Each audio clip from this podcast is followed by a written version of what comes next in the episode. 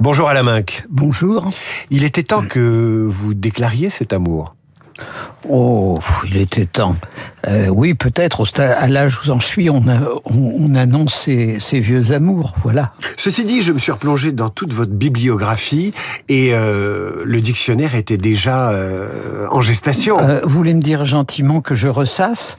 Pas du tout, mais que c'est peut-être une, une, conclusion au-delà de, de l'aveu. Ah non, non, non, non, c'est pas une, une, conclusion. Écoutez, je me suis amusé à écrire ce livre pour une raison que j'explique. Les hasards de la vie que j'ai choisi, mais qui ont été euh, aussi concours des circonstances, fait que j'ai côtoyé de près quatre univers de pouvoir. L'univers politique, l'univers de la grande économie, du grand business, l'univers intellectuel et l'univers qu'elle vôtre, qui est l'univers des médias. Donc on couvre un spectre assez large. Donc voilà, je me suis baladé euh, dans ces mondes-là. Alors justement, Alain Minck, vous qui publiez ce dictionnaire amoureux du pouvoir, qu'il avait étudié ce pouvoir et qu'il avait conseillé dans certains secteurs, euh, d'après vous aujourd'hui, où est le vrai pouvoir? Est-ce qu'il est chez les Arnaud, les Bolloré, les Pinault ou chez les Macron, les Borne, les Van der Leyen, etc., etc. Non, je ne consacre euh, une entrée spécifique dans ce dictionnaire qu'à un seul, un seul tycoon, qui est Vincent Bolloré. Pourquoi?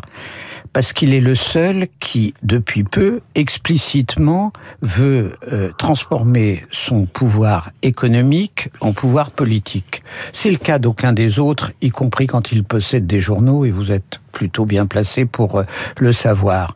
Donc je pense qu'il ne faut pas euh, surinvestir sur le pouvoir des grands acteurs euh, économiques. Le pouvoir politique... Ma question c'était, pardon de, de, vous interrompre, ma question était de savoir qui a le plus de prise, euh, qui peut changer la vie aujourd'hui. Je vais vous en donner un exemple parce qu'implicitement, il y a votre phrase sur le désarroi du politique, j'ai bien compris.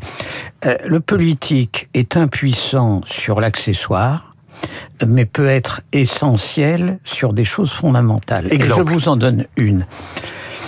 Quand François Mitterrand propose en réalité un deal, comme on dit dans le business, euh, à euh, Helmut Kohl, qui est j'approuve, j'accepte la réunification allemande contre l'ancrage de l'Allemagne à l'Ouest à travers la construction de l'euro.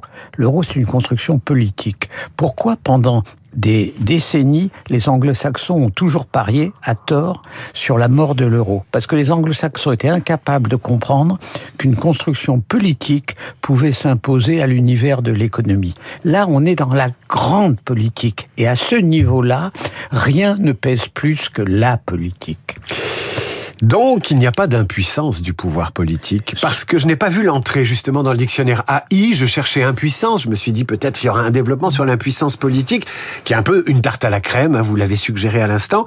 Euh, elle n'y est pas cette impuissance. Pour la raison que je vous dis, je vous dis impuissant sur l'accessoire et puissant s'il le veut sur l'essentiel.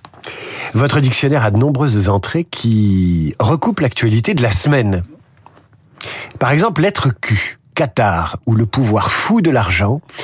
Que peut devenir le Qatar, Alain Minck, qui joue euh, en ce moment un rôle essentiel dans les tractations pour euh, libérer les otages ou en libérer davantage contre des prisonniers euh, palestiniens? Le Qatar a inventé une forme d'art de la survie c'est quand même un micro-État assis sur une rente démesurée, absurde, menacé par l'Iran, avec euh, lequel il partage en réalité ses réserves de gaz. Et donc, ils ont joué avec un talent qui fait penser, je suis étonné qu'on ne fasse pas la comparaison, à la Suisse dans les périodes de grande tension européenne. Ils ont joué avec talent euh, entre les contraires. Au fond, le vrai pape du en même temps n'est pas français, il est qatari. C'est-à-dire ami à la fois des Américains, assez complices avec les Israéliens et accueillant le Hamas. Ça n'est pas une performance euh, minime. C'est l'hybridation du pouvoir peut-être. Autre entrée dans ce dictionnaire à la main qu'à la lettre P, le pouvoir juif ou le mythe destructeur. Qu'inspire Alain Minck, l'antisémitisme décomplexé qui sévit en France et en Europe? Vous qui êtes le fils de deux juifs biélorusses nés à Brest, Litovsk, au début du XXe siècle. Eh ben, À rebours de l'atmosphère ambiante, je dirais que la France tient mieux que d'autres pays d'Europe. Euh, en Angleterre, le pays libéral par excellence, il y a 300 000 manifestants qui manifestent pour une Palestine, pas pour deux États, pour une Palestine qui va de l'océan à la rivière, c'est-à-dire la destruction d'Israël. L'antisémitisme en Angleterre, où la communauté juive est beaucoup plus restreinte que chez nous, commence à être galopant. D'une certaine manière, Évidemment que la pulsion antisémite qui s'est manifestée en France est plus que désagréable, mais elle demeure limitée. Et pourquoi demeure-t-elle limitée? Parce que je crois que notre modèle, bien que brinque-ballant, constitue une ligne de défense bien supérieure aux univers purement communautaristes comme le sont les univers anglo-saxons. Donc, autant je pense qu'il fallait manifester, j'y étais comme tout le monde, c'était une espèce de devoir, autant je pense que là, le risque en France est moindre qu'ailleurs, alors que nous avons quand même la première communauté musulmane, 6 millions et demi, et la première communauté juive, entre 500 000 et, 6, et 600 000 membres. Donc, arrêtons de battre notre coulpe et considérons qu'il faut stimuler le modèle français dit dit universaliste, entre guillemets. Alors, je le disais, hein, dans ce dictionnaire, il y, a, il y, a, quelques entrées qui nous ramènent vraiment à l'actualité de la semaine. Euh, Bonaparte et Napoléon. Vous avez une double entrée pour euh, l'empereur des Français. Euh, deux entrées pour le même homme qui est incarné à l'écran cette semaine par Joachim Phoenix. Est-ce que vous irez voir ce film? Oui, bien sûr. Mais pourquoi deux entrées? Parce que j'ai une admiration sans borne pour Bonaparte et une distance, elle aussi sans borne, pour Napoléon. Bonaparte a construit ce pays et Napoléon, dans sa quête de conquête liée à ce qu'est une grande erreur historique qu'était le blocus continental, a conduit en réalité son empire à sa perte et a rendu la France plus petite quand il est parti qu'elle n'était quand il est arrivé. Donc, vive Bonaparte et à bas Napoléon. Alors, j'en viens à, à cette, euh, à cette activité qui a été la vôtre de nombreuses années et qu'il est encore de conseiller les, les puissants. Alors on vous l'a reproché, on vous a fait tout un tas de reproches de conseiller les uns en conseillant les autres ou leurs concurrents. Enfin bon, il y aurait, il y aurait un autre livre à écrire là-dessus. Je pense que vous l'avez écrit. Non, mais écoutez, euh, la, la, bande de Médéa Diapart s'y est évidemment essayée, euh, puisque je les avais connus débutants quand je présidais le Conseil de surveillance du Monde. Ils n'y sont pas arrivés. C'est pas je pensais. On ne m'a jamais en situation de conflit d'intérêts. Vous expliquez dans ce dictionnaire que vous avez toujours su vous défier des puissants. La preuve, vous avez dans votre sacoche une lettre de Pierre Brossolette au général de Gaulle écrite en 1943. C'est votre euh, antidote à l'ivresse des sommets. Le résistant de l'intérieur écrit au chef de la France libre qu'il n'est pas d'accord sur plusieurs points et notamment sur sa façon de diriger. Je voudrais en lire un extrait parce qu'effectivement, c'est euh, c'est une lettre salutaire. Vous permettez que j'en lise un extrait? Ah oui, volontiers.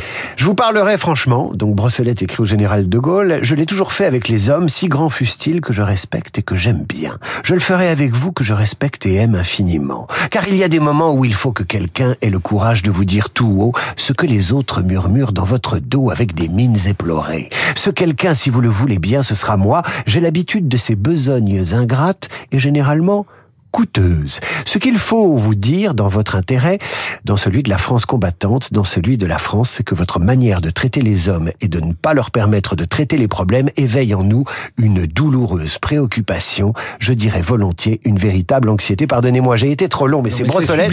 C'est un résumé de votre métier de consultant. Non, non, c'est un talisman. C'est-à-dire que quand euh, on traite avec les puissants, euh, c'est le modèle absolu. Je veux dire, ce héros, parle à un autre héros. On est dans les grandes altitudes. Nous, nos vies, nos vies, même dans, euh, entre consultants, décideurs et autres, sont d'une rare banalité à côté. Et en effet, c'est un texte qu'il faut méditer. Alors, vous l'avez en tête parce que euh, vous donnez des conseils aux dirigeants. Et euh, d'une certaine façon, la, la morale de cette lettre, c'est qu'il faut dire la vérité aux gens que l'on conseille, même si ça leur plaît pas. Mais sinon, on sert à rien. Alors, est-ce qu'on peut dire la vérité à quelqu'un qu'on conseille quand il vous paye? Oui. Parce que euh, s'il est intelligent, bien sûr, euh, sinon vous ne servez à rien et lui perd son argent. C'est cher à la main qu'en conseil? Ça dépend, j'ai mes bonnes œuvres. À la main que vous... J'ai mes pauvres. vous vous êtes mis dans votre dictionnaire. Vous vous êtes mis dans votre dictionnaire, euh, vous avez dit euh, Minck, le ludion du pouvoir. Alors deux questions. Déjà se mettre dans son propre dictionnaire, ça veut dire qu'on se, on se pousse du col, comme on dit, mais je pense qu'il y a un peu d'humour, évidemment. Oh bah, si vous avez lu l'entrée, vous verrez qu'il y a et de l'humour, il y a de l'humour, un peu peut-être de la dérision et de la cruauté aussi, et, et, une vision au fond de ce que je suis, c'est-à-dire un nihiliste souriant. Un ludion à la main, ça a au moins trois définitions. Euh, un danseur, un objet de démonstration ludique de la physique de la pression ou un aéronef qui décolle de façon verticale.